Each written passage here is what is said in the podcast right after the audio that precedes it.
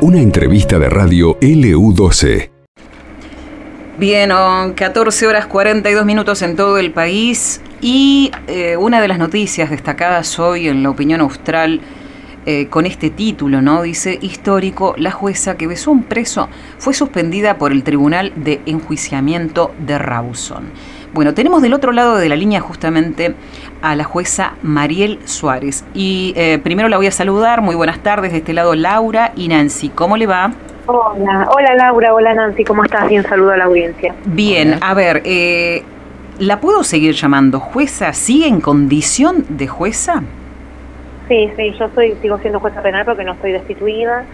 simplemente eh, hay una suspensión que es provisoria, no es definitiva. Y además que no se encuentra firme porque todavía yo tengo recursos para, para interponer contra esa suspensión.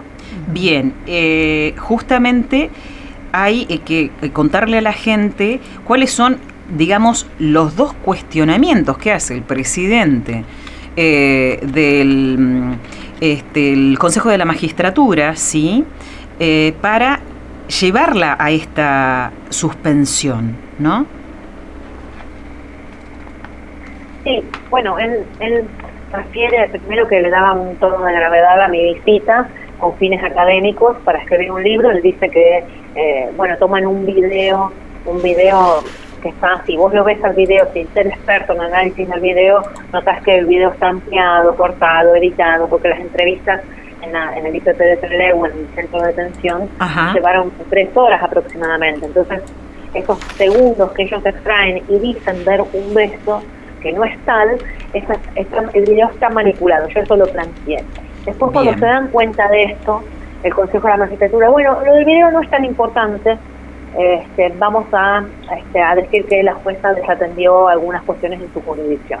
Bien. Lo cual no es así, lo cual no es así, porque los jueces en la provincia de Chubut somos jueces de un sistema acusatorio donde, donde trabajamos en forma online, en forma remota. Yo hoy estoy acá en Comodoro, pero estoy firmando resoluciones y sentencias en Esquel, estoy firmando constituciones entre Leu, así que no es del todo cierto lo que están afirmando y tampoco es cierto que yo haya desatendido cuestiones que me competía entender como audiencias y recursos y, cosas por el estilo, ¿no? que son las que entendemos los jueces, peticiones y demás.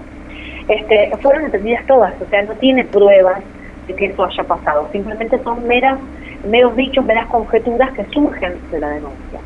Lo más grave es que ellos toman, el Tribunal de Enjuiciamiento toma esta decisión sin respetarme el derecho a ser oída, porque yo apenas me enteré que el Consejo de la Magistratura pidió esta suspensión, les pedí una audiencia. Y ellos no me la dieron.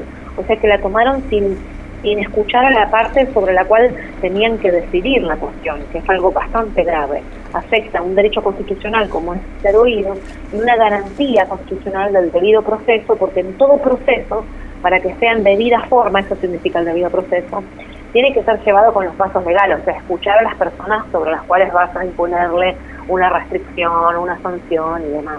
Eso tiene que ver con el derecho oído. Pues yo cuando tengo una persona detenida, lo primero que hago es tener, tengo que escucharla antes de imputarle un caso, un hecho o, lo que fuere, ¿no? Pero bueno, ellos violaron esta circunstancia, no me dieron lugar, resolvieron sin escuchar y es algo que nos parece muy grave, ¿no es cierto?, con el defensor que me está asistiendo, que es el defensor general, el doctor Benesperi.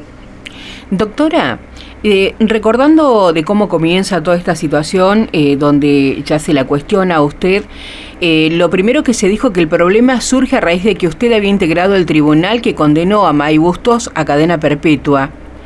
Este, que esa fue una de las cosas que, que hizo que toma, tomen intervención, ¿no es cierto?, de que usted haya ido a verlo al lugar de detención. Exacto, es así. Exacto, porque yo este, recién tomo contacto con esta persona, recién ahí cuando me asignan como jueza del tribunal.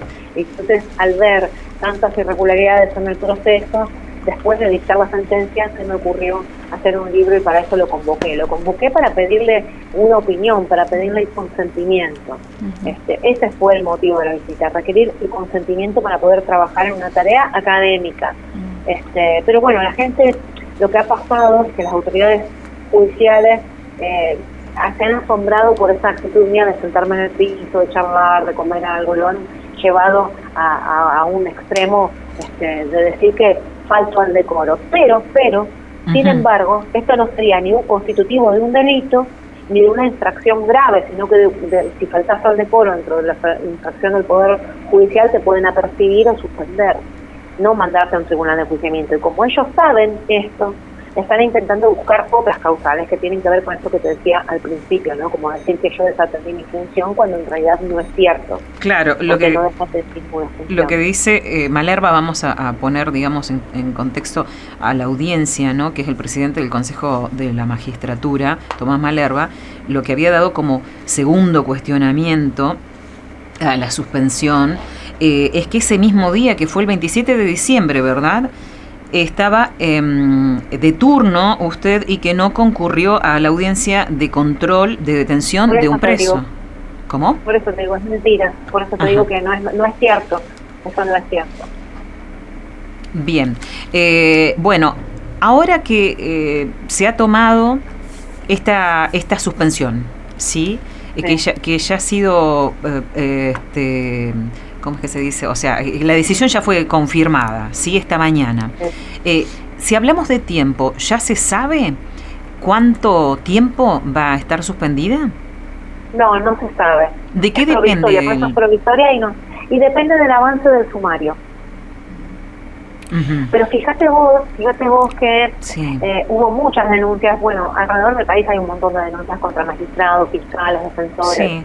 Este, y, en, y, en, la provincia de Chubut puntualmente, que es lo que voy a hacer la comparación ahora, que es la, la comparación que me interesa, porque estamos hablando de la misma provincia, todos esos fiscales, esos jueces que llegaron denunciados al Tribunal de Juiciamiento, llegaron al Tribunal de Juiciamiento, se ven en una etapa mucho más avanzada, no esta que recién se inició el sumario.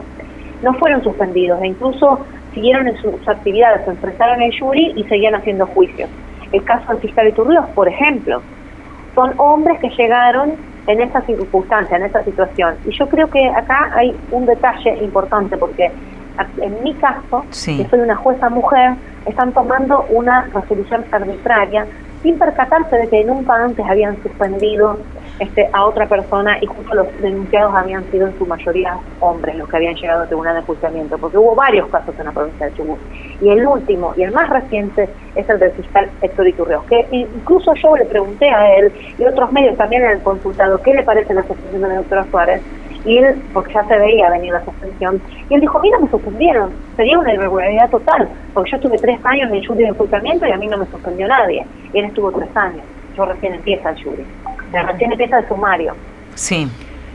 Doctora, y a partir de, de ahora, eh, ¿Qué medidas puede tomar usted en su defensa no ante esta situación? ¿Ellos hablaron con el detenido, le preguntaron también de la situación o a él no se le preguntó? Sí, a se lo consultó, él declaró en, la, en el sumario, en uno de los sumarios, porque se iniciaron varios sumarios, uno que se terminó y quedó en nada, y eso no lo dicen, y el otro sumario que acaba de empezar ahora con el Consejo de la Magistratura. Este, ¿Y qué pienso hacer? Nada, seguir eh, defendiéndome, interponiendo los recursos que, que la ley me habilita, eh, acciones de amparo, recursos judiciales contra esta resolución que aún no está firme. Bueno, y, y, eso en colaboración con mi abogado, ¿no? que es el que está trabajando en forma conjunta conmigo, que es el doctor Benesteri, que es el, defensor oficial, que ha sido designado este, por la Defensoría General como, como, como por, por las reglas de trabajo que él tiene, ha sido seleccionado él. Con respecto a la situación, eh, a, digamos, a lo, a lo, que implica esta suspensión, eh, ¿usted va a seguir en condición de jueza, pero sigue cobrando eh, su salario al 100%, por ejemplo? No, no, implica que yo no puedo intervenir en audiencias, en resoluciones y en juicios y cobro el salario de la mitad, el 50%. Ajá. doctora, ¿usted cambiaría algo de lo que hizo esa, ese día, ese 27 de diciembre, en esta visita? No, absolutamente no, porque yo creo que no es irregular, no falté al decoro, no cometí un delito, no hay en una acción en contra de ninguna norma, es solamente la visión que tiene eh, un grupo de personas que evidentemente tienen otra intención que es sacarme del, del lugar de trabajo. En algún momento, en alguna de las declaraciones que, usted realizó, habló de que esto ya eh, este, rozaba con una cuestión política. ¿Sigue pensando lo mismo? Por supuesto, lo voy a seguir sosteniendo. Tiene que ver con una finalidad política. seguramente es así. Porque fíjate las irregularidades que están cometiendo y que las cometen, digamos, para decirlo de alguna forma, a la luz del día, porque encima lo publican. Y te cuento una de las tantas irregularidades. Yo me enteré primero por los medios antes de que me llegara el, el mail donde me notificaban la suspensión. ¿Qué significa esto en su carrera? Eh, yo estoy acostumbrada a, enfrentar, mi carrera no ha sido fácil, mi carrera no ha sido fácil, yo vengo de una familia humilde donde nadie era profesional, así que tenía que trabajar, te cuento para que veas la explicancia que tiene mi carrera en mi vida, ¿no? Este, donde yo tuve que trabajar de camarera para pagarme los estudios, nunca encontraba trabajo eh, en un estudio jurídico, era muy difícil entrar, perdían experiencia, entonces me había resignado, yo en tribunales no podía trabajar porque tenía que trabajar gratuitamente, yo, tenía, yo ya tenía una hija, tenía que sostener una familia, eh, así que decidí trabajar de camarera, atendiendo también eh, remisas a la noche y así me recibí. Apenas me recibí, me recibí con la especialización penal porque soy una afortunada, tuve la oportunidad de estudiar en la Universidad de Buenos Aires. Y soy una afortunada porque esos profesores sellaron en mi vida, eh, marcaron a fuego el respeto por las garantías constitucionales y el tratar a todas las personas de la misma manera, independientemente de que sean víctimas, victimarios, todas las personas merecen el mismo respeto. Eh, y, bueno, así fue, así fue desarrollándose mi carrera. Yo trabajé siempre en forma independiente y luego concursé a los 36 años para este cargo en la justicia penal, sin conocidos, sin contactos políticos, porque la gente se imagina que una persona que accede a estos cargos es por, por, por acomodos políticos o por conocidos, no y yo le cuento, yo doy clases en universidades nacionales, ahora no, no nacionales, pero he dado nacionales y extranjeras, a gente de grado y de posgrado. Y yo le cuento a la gente esta experiencia para que no pierdan a los jóvenes, para que no pierdan eh, el sueño, la esperanza de poder llegar. Llegué con 36 años, yo no pensé que iba a ganar el concurso, pensé que iba a practicar este, para, para rendir después de los 50, porque los jueces tienen siempre los que yo conocía tenían más de 50 años. No me había dado cuenta que este era un sistema que requería jueces jóvenes. Y con 36 años gané. Cuando gané me dijeron, todavía tiene que mudarse ya. Y me tuve que mudar, le pedí la fecha límite más amplia y me tuve que mudar a los dos meses. Eh, contarte qué significa es, es un embate más a los que yo estoy acostumbrada, a los que estoy acostumbrada a pelear. No significa un fracaso, porque yo sigo siendo abogada, sigo trabajando, este, hoy trabajo como juez, mañana trabajaré como abogada, soy docente universitaria. no significa un, punto de frustración en la carrera, significa un punto de análisis y de, análisis de las cosas que te pasan en la vida en general, en cualquier ámbito, ¿no? De ver qué es lo relevante en la vida, qué, qué lecciones, por qué te pasan esas cosas, me parece que tiene que ver con eso. ¿Y socialmente qué, qué implica para Mariel Suárez y también eh, Mariel Suárez como, como mamá? Ay, qué pregunta. Socialmente, yo tengo una muy buena relación eh, social con las, con las personas, con la sociedad en general. Tengo una muy buena comunicación, a diferencia de otros colegas este, que por ahí les cuesta comunicarse o han decidido no comunicar y no explicar sus sentencias más que a través de las sentencias, no con esa premisa. Eh, yo tengo una muy buena relación, eh, no importa de qué lado están las personas, siempre eh, hay un trato cordial, un saludo amable, incluso un abrazo, una, una sonrisa, un intercambio de palabras, siempre lo hay, en todas las audiencias, fuera de las audiencias, en cualquier lado. Así que también por eso me considero, me considero afortunada.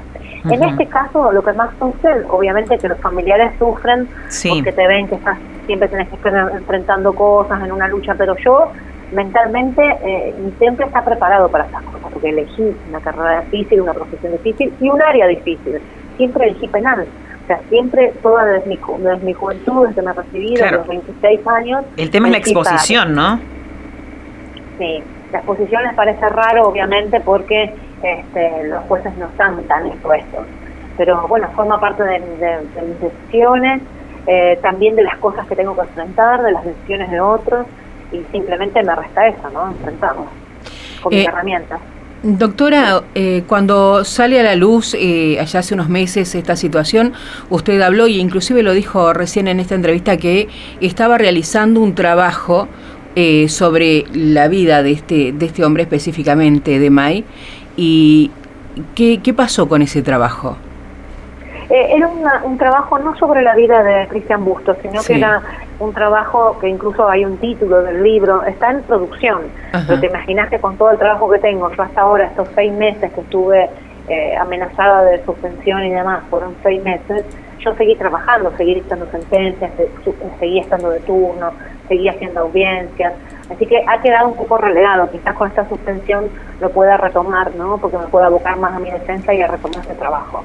Pero el trabajo está vigente, de hecho tengo una persona que lo quiere este, que lo quiere solventar ah, económicamente acá en Comodoro, y un grupo de gente que también lo quiere solventar económicamente desde México, que se habría una versión digital, como se usa ahora, que se quiso hacer una versión digital y demás de los, de los libros. Pero no es, eh, no es exclusivamente de Busto, sino es de otros casos también. No, no, es, es sobre la historia que rodeó este caso y sobre las irregularidades de este caso, las que yo detecté en el juicio y que las expuse en mi sentencia. Pero no se trata de la vida de él, sino que, eh, por supuesto, algunos capítulos contarán algunas cuestiones de la vida de él que me parecían llamativas, pero después, este, desde otro punto, en realidad el enfoque es como un trabajo investigativo de tipo judicial, ¿no? Como cuando uno ve un programa de, sobre crímenes. Claro, este, pero para ver en qué falló la justicia, en qué falló la policía, en qué pudo haber pasado, qué otras hipótesis no se resolvieron o no se vieron en, estos casos. Generalmente ese es el enfoque. Bueno, para, para cerrar, eh, ¿qué le gustaría decirle a, a la audiencia? Eh, ¿qué, qué, espera? ¿Cómo, cómo espera que, que termine todo esto? A mí me parece grave que con una denuncia se pueda eh, suspender a un juez con una simple denuncia, sin que avance en más nada. ¿Por qué? Porque eso quiere decir que la justicia entonces va a estar muy amedrentada frente a cualquier cosa, frente a cualquier situación. Yo lo único que espero es que la gente abra los ojos, que piense, que no se que no se crean lo que les cuenta, que traten de sacar sus propias conclusiones, qué puede estar pasando detrás, por qué hay un ataque tan activo, tan organizado contra una misma persona, por qué se cometen tantas irregularidades con un único fin, este, que siempre uno tiene que pensar en preservar la justicia de la mejor manera posible. ¿Usted tiene las respuestas a todas estas preguntas que acaba de hacer? No, no las tengo. Yo siempre me las hago las mismas preguntas, pero siempre trato de analizar cada cosa que me cuentan los medios, que me cuenta la justicia, que me cuenta la política. La trato de, cotejar con otras realidades y ver qué puede haber detrás, qué hay detrás, qué hay detrás de la, esta intimación a un magistrado. Creo que eso es lo importante, poder ver qué hay detrás. Eh, yo creo, siempre lo dije y lo voy a seguir sosteniendo, cuestiones políticas, obviamente, porque he intervenido en causas resonantes, ahora quedaron muchas cosas a la mitad, pero he intervenido en causas de corrupción, o de administración fraudulenta en perjuicio de la administración pública. Este, hay muchas cuestiones detrás, por supuesto que hay muchas. habría que ver qué es lo que influyó, qué es lo relevante, o si realmente lo que molesta es toda mi persona, porque quizás al Poder Judicial, a los políticos, quizás le molesta la forma en la cual me manejo yo, toda mi persona, ¿no? la forma en la que resuelvo, con la libertad con la que trabajo. Y creo que la sociedad necesita jueces que piensen, que sean libres, que no se dejen guiar por el temor de la, de la, de la, de la opinión pública, por el temor de la presión política. Creo que eso es importante. Doctora, ha sido muy amable, muchas gracias por su tiempo y bueno, seguramente volveremos a estar en contacto nuevamente. Muchas gracias. No, gracias a ustedes, gracias por el respeto, porque pueden estar de acuerdo o no, pueden eh, estar de acuerdo o no con el concepto de decoro, o estar de acuerdo o no conmigo, pero me parece que el respeto es fundamental y eso lo valoro mucho. Muchísimas gracias, doctora. Hasta luego. Buena tarde. Conversábamos con la jueza Mariel Suárez. Esto pasó en LU12, AM680 y FM Láser 92.9.